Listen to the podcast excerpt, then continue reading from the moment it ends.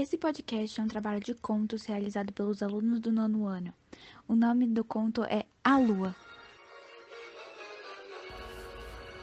Era um dia frio.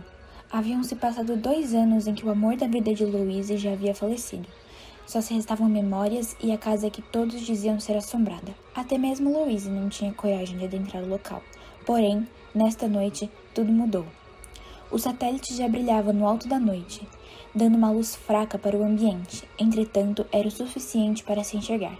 A senhorita brilhava com a luz da lua, branca, parecia um grande espelho. Louise tinha cabelos pretos e longos que paravam nas costas, o que deixava seu vestido branco de seda parecendo mais leve do que uma pena. Um rosto totalmente calmo adornava Louise, sem rugas, apenas o um sorriso singelo.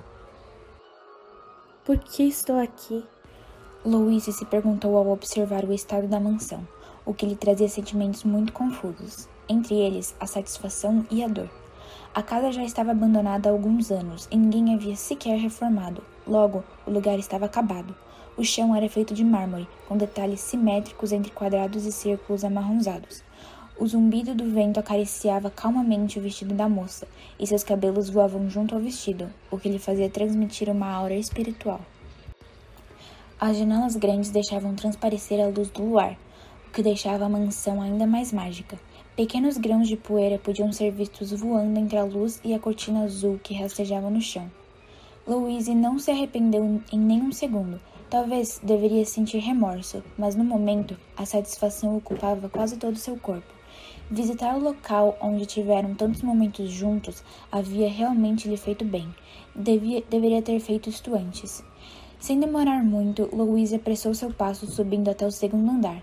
Olhou para trás ao sentir uma presença acolhedora. Entretanto, não havia ninguém. Observou o lado direito que levava aos quartos e algo dentro de si mesma lhe, lhe pedia para seguir aquele caminho. Louise seguiu em frente. Vasculhou um primeiro quarto, analisando atenciosamente todos os aspectos. Havia um quadro de uma pequena garotinha. Ela usava chiquinhas e segurava um coelho de pelúcia, enquanto dava um sorriso aberto mostrando suas janelinhas. O quadro fazia Louise se sentir acolhida dentro daquela mansão. Aquilo a fazia se sentir bem. Ela correu do lugar sem olhar para trás. Visitou mais outros, porém, quando abriu a quarta porta, se deparou com um quarto totalmente brilhante. O lugar era enorme. Na parte de trás havia uma janela gigantesca que fazia a luz pairar sobre o quarto vitoriano. Uma cama gigante jazia do lado esquerdo, enquanto do lado direito um guarda-roupa enorme estava posicionado. Ao olhar de relance, ela viu um homem parado na frente da janela. Ele tinha um cabelo raso e usava roupas simples, mas pareciam ser simplesmente perfeitas para ele. Alec? É você? Não, não, não pode ser. Deve estar delirando. Louise sussurrou a última parte para si mesma. Ao olhar com mais atenção, viu que não tinha nada. Era somente um fruto da sua imaginação.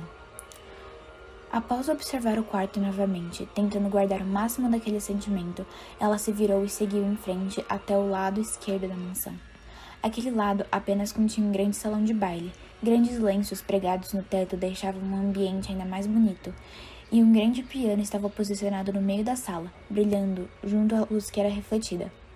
E sentado naquele grande instrumento estava o homem que havia visto, Porém, ele trajava um terno que parecia com o mesmo do primeiro encontro dos dois. Ele estava radiante.